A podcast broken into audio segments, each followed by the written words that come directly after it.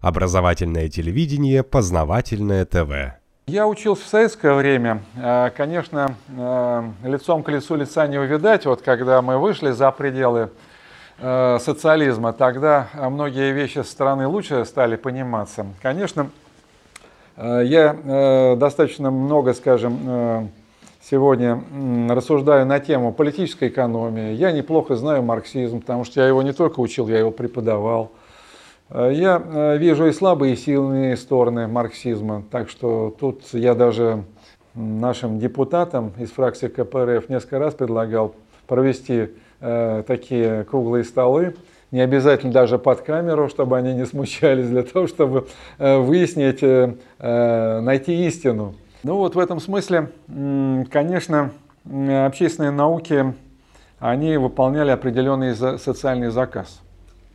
Но в нынешнем э, мире, в нынешней системе, которую мы иногда называем рыночной экономикой, на самом деле правильнее это говорить э, капитализм, а еще правильнее говорить денежная цивилизация или каиницкая цивилизация.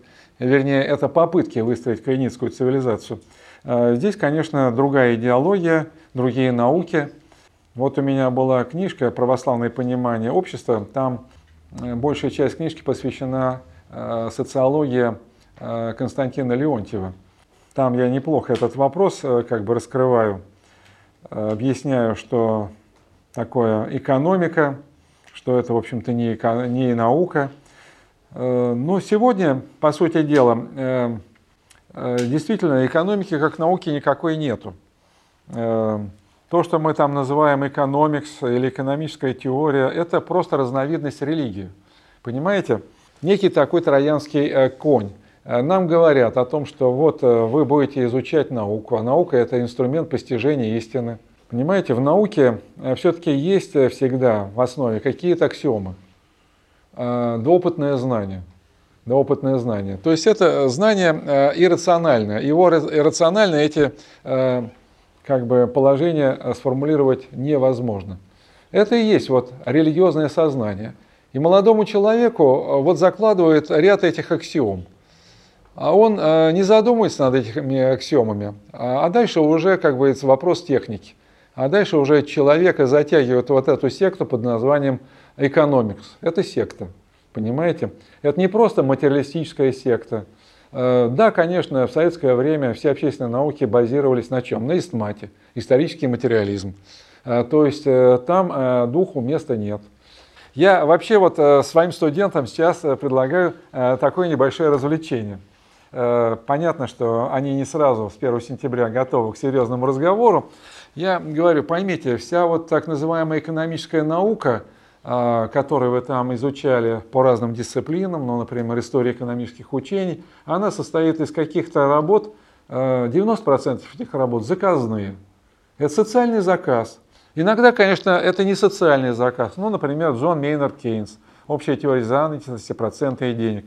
Человек просто размышлял, человек э, что-то писал. А, просто человек оказался в нужное время, в нужном месте. И вот эти идеи Кейнса, они были озвучены и реализованы в жизнь в той же Америке, новый курс Рузвельта. А, поэтому он и стал известен. А так бы, если бы не было э, этого кризиса в Америке и во всем мире, и Кейнса бы никто не узнал. Может быть, узкие специалисты знали, что был такой чиновник э, английского казначейства Джон Мейнард Кейнс, который участвовал в Парижской мирной конференции. А он, кстати, еще участвовал в Генуэзской конференции. И больше ничего. Ну вот мне студент задает вопрос, говорит, а Адам Смит? Естественно, кого помнит современный студент? Я говорю, отлично, говорю, прекрасный пример. Адам Смит э, специалист в области этики. Он в экономике ничего не понимал. Просто в какой-то момент времени Адам Смит так изменил себе биографию, что он стал служащим Остинской компании – а Остинская компания сказала, напиши нам работу, в которой надо обосновать вот необходимость мирового рынка, свободной торговли.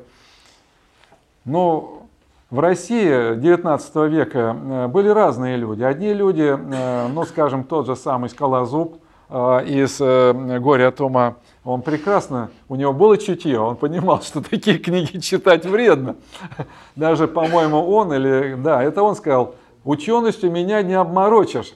Но, к сожалению, большинство э, э, нашей петербургской знати, аристократии имели очень поверхностные знания, и поэтому они хватали все, что блестит, понимаете? Увлекались Адамом Смитом, Давидом Рикардо, до конца не понимая, что там заложено. А вот Александр III, например, был человеком не глупым.